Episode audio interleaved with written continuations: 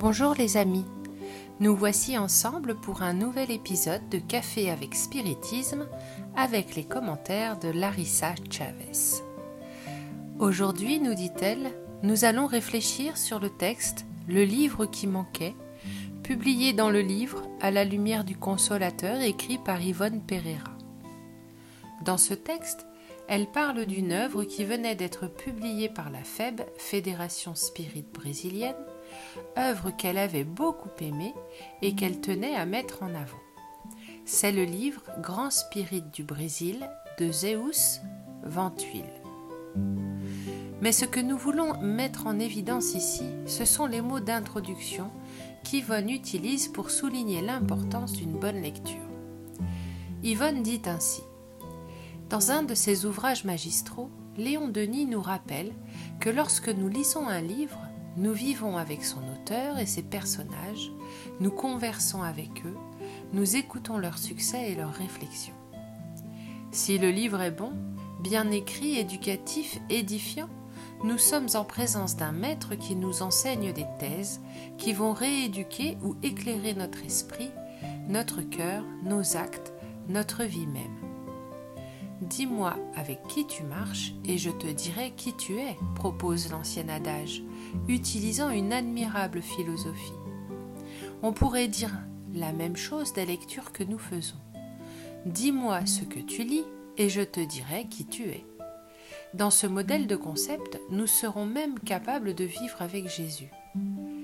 Qui ne sentirait pas la présence du Seigneur en lisant le sermon sur la montagne, le bon samaritain, le Fils prodigue.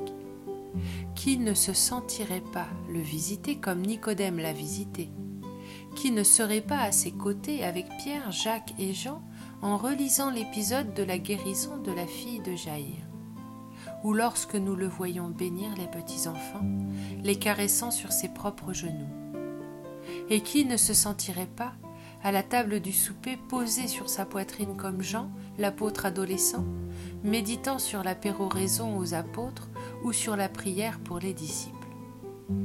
Tout cela, la simple lecture de quelques passages des évangiles nous le fait ressentir et l'expérimenter.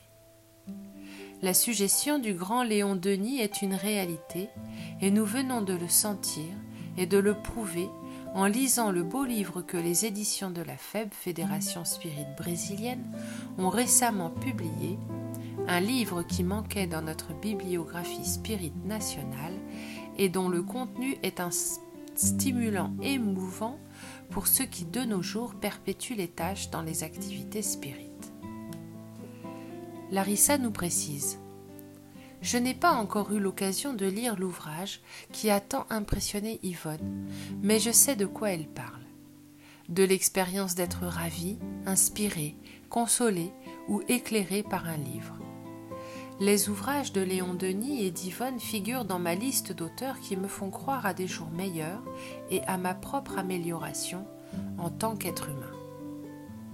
Nous vivons un moment historique où l'information est omniprésente. En quelques secondes, nous avons des nouvelles de ce qui se passe à des kilomètres de nous. Cependant, il y a tant de désinformation. Il y a environ un an, lorsque la pandémie est arrivée au Brésil, je me suis rendu compte que je lisais moins de livres et que j'étais submergée de tâches. Il semblait impossible de trouver le temps de terminer les livres que j'avais commencés. J'arrivais à étudier pour les exposer, mais je n'arrivais pas à terminer les livres que je lisais sans objectif défini. D'un autre côté, j'avais toujours mon téléphone portable dans les mains. Il me semblait qu'il devait m'accompagner partout dans la maison et j'ai compris où était le problème, ou au moins une partie du problème. Les petits moments de repos que j'avais dans la journée étaient toujours occupés par le téléphone portable. Il y avait toujours à répondre à des messages, quelque chose à regarder ou Dieu sait quoi encore. Et le plus intéressant est qu'après cette pause où j'utilisais mon téléphone, je me sentais encore plus fatiguée au lieu d'être détendue j'ai commencé à laisser mon téléphone plus loin et à garder le livre que j'avais en cours de lecture près de moi. Et chose étonnante, je suis moins fatiguée et moins anxieuse depuis que j'ai pris cette décision. Bien sûr, lorsque je décroche mon téléphone portable, il y a de nombreux messages auxquels je dois répondre, mais je réserve des moments spécifiques pour cela. Et j'apprécie la compagnie de nombreuses personnes intéressantes tout au long de la journée. En ce moment, je parle avec Claire, amie et secrétaire de Léon Denis. Elle a écrit une biographie sur notre maître bien-aimé, intitulée Léon Denis dans l'intimité.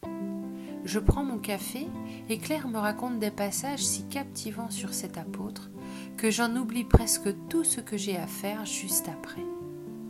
Et vous Avec qui vivez-vous ces jours-ci?